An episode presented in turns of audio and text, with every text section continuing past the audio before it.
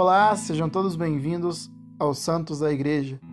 Este podcast tem por objetivo ensinar algumas histórias, também curiosidades dos santos e santas da nossa Santa Igreja. Aproveita já para compartilhar junto aos seus amigos e irmãos este podcast. Ajude-nos nesta obra de evangelização.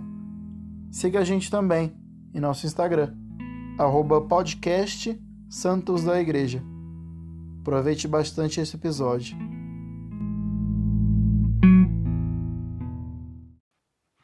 Olá, hoje falaremos de uma santa doutora da Igreja, a quem competiu este título por ser expoente da teologia sobre a ascensão da alma. Hoje falaremos de Santa Teresa d'Ávila, ou também conhecida como Santa Teresa de Jesus. Teresa nasceu em Ávila, na Espanha, no ano de 1515.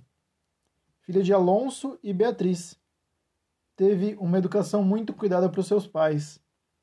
Gostava de ler histórias de santos, chegando até mesmo a fugir de casa com seu irmão para dar a vida por Cristo, tentando evangelizar os mouros.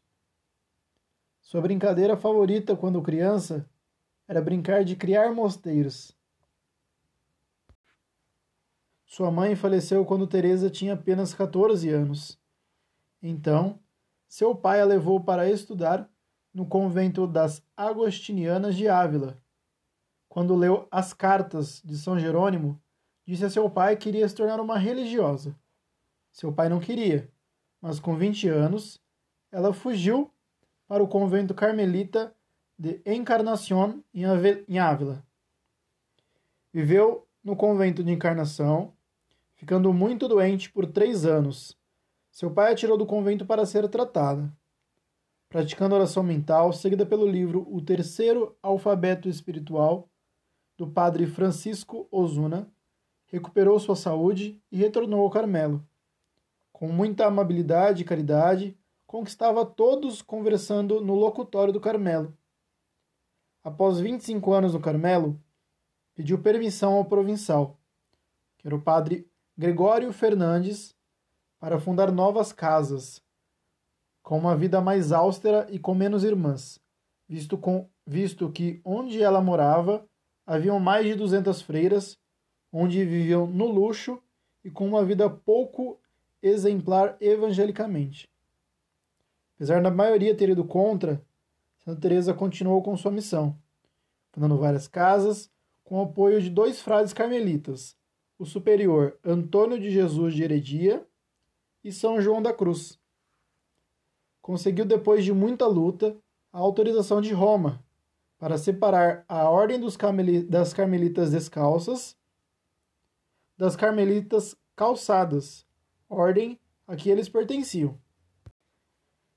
Realizou uma grande reforma na Ordem dos Carmelitas Descalças.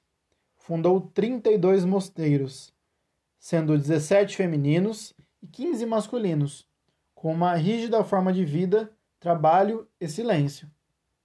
Santa Teresa foi considerada muito inteligente, deixou várias obras escritas, como o Livro da Vida, O Caminho da Perfeição, Moradas ou Castelo Interior, entre outras. Com uma forte doutrina que dirige a alma até uma espiritualidade com Deus, no centro do Castelo Interior, com base na espiritualidade carmelita, que são os quatro degraus da oração: o recolhimento, a quietação, a união e o arrebatamento. Um anjo transpassou seu coração com uma seta de fogo, fato que é comemorado pelo Carmelo como a festa da transverberação do coração de Santa Teresa, no dia 27 de agosto. Santa Teresa tinha o dom de predizer o futuro e de ler a consciência das pessoas. Oito anos antes de Santa Teresa morrer, foi-lhe revelado a hora de sua morte, aumentando mais ainda o seu amor a Deus e as orações.